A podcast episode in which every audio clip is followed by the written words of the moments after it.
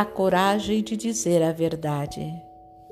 Dirigi outra estrutura de grupo com Mark, de 26 anos, que aos 13 ouviu por acaso o pai fazendo sexo ao telefone com a cunhada, irmã de sua mãe. Sentindo-se desnorteado, constrangido, ferido, traído e paralisado, tentou conversar com o pai sobre o assunto, mas se deparou com raiva e negação. O pai lhe disse que ele tinha a mente suja e o acusou de tentar destruir a família.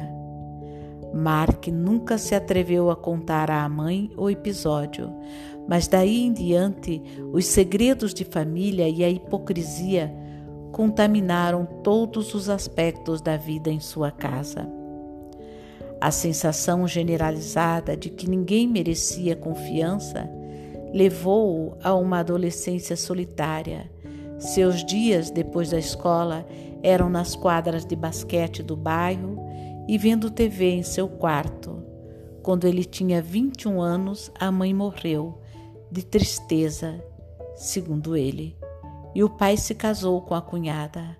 Mark não foi convidado nem para o enterro, nem para o casamento. Segredos desse tipo tornaram-se toxinas dentro da segredos desse tipo tornam-se toxinas dentro da gente. Realidades que a pessoa não tem permissão para admitir a si mesma ou aos outros, mas que, ainda assim, se convertem no parâmetro de sua vida. Eu não fazia ideia da história de Mark quando ele se juntou ao grupo, mas seu distanciamento emocional chamava a atenção. Nas avaliações, admitia sentir-se separado de todas as pessoas por um denso nevoeiro.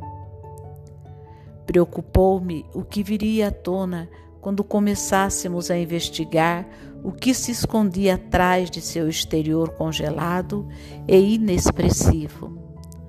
Quando propus que Mark falasse de sua família, ele resmungou alguma coisa e se fechou ainda mais.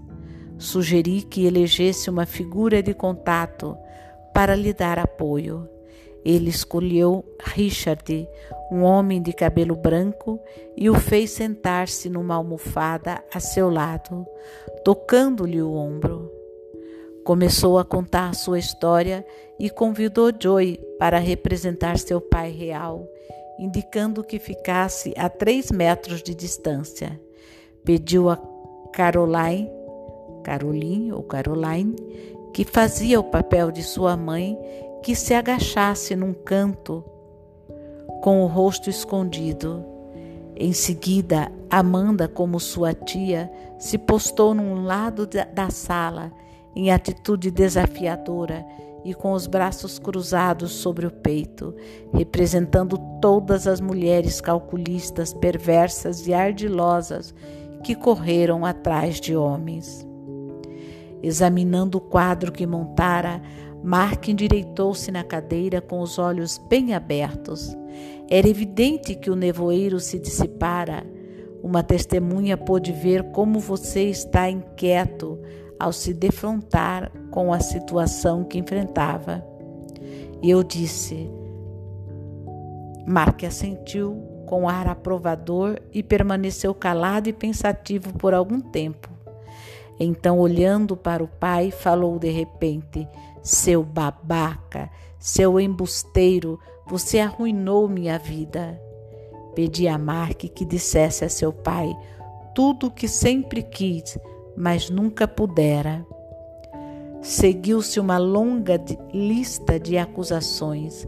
Instruiu o pai a reagir fisicamente, como se tivesse sido esmurrado, para que o filho visse que seus golpes tinham surtido efeito.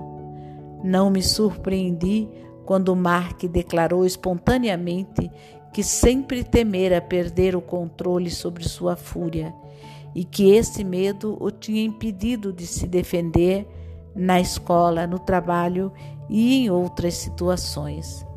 Depois do conforto, depois do confronto de Mark com seu pai real, Perguntei-lhe se gostaria que Richard assumisse um novo papel, o do seu pai ideal.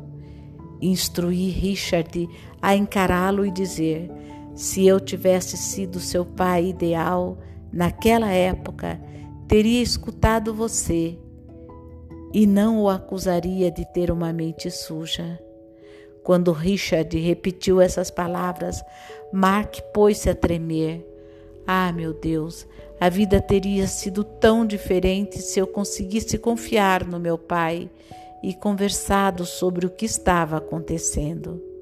Eu poderia ter um pai. Pedi então a Richard que dissesse: se eu fosse seu pai ideal naquela época, teria acolhido sua raiva e você teria um pai em quem pudesse confiar. Mark relaxou visivelmente e disse que essa frase teria feito toda a diferença. Nesse ponto, ele se voltou para a intérprete de sua tia, surpreendendo o grupo com a torrente de desaforos que, lhes, que lhe lançou. Sua puta, conivente, desclassificada, você traiu sua irmã e arruinou a vida dela. Assim que acabou de falar, Mark caiu no choro. Então contou que sempre vira, com muita suspeita, toda mulher que demonstrava interesse por ele.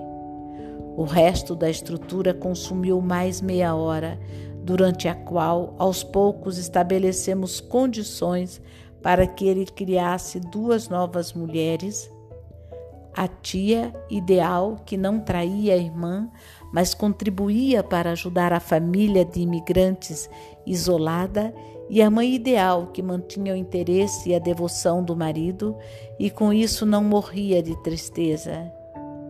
Ele encerrou contemplando com serenidade a cena criada com um sorriso no rosto. Durante o restante da oficina, ele se portou como um membro participante valioso do grupo. E três meses depois, me enviou um e-mail dizendo que a experiência mudara a sua vida. Estava morando com a primeira namorada e, embora eles tivessem algumas discussões acaloradas, ele conseguira acatar o ponto de vista da moça sem se fechar de maneira defensiva voltar à atitude de medo ou raiva ou pensar que ela estava querendo traí-lo. Espantava-se por se sentir bem, mesmo discordando dela, e por ter sido capaz de defender seus produtos de, e por ter sido capaz de defender seus pontos de vista. Terminou me pedindo o nome de um terapeuta em sua comunidade que o ajudasse nas mudanças que estava empreendendo. Por sorte, eu tinha um colega que pude lhe indicar.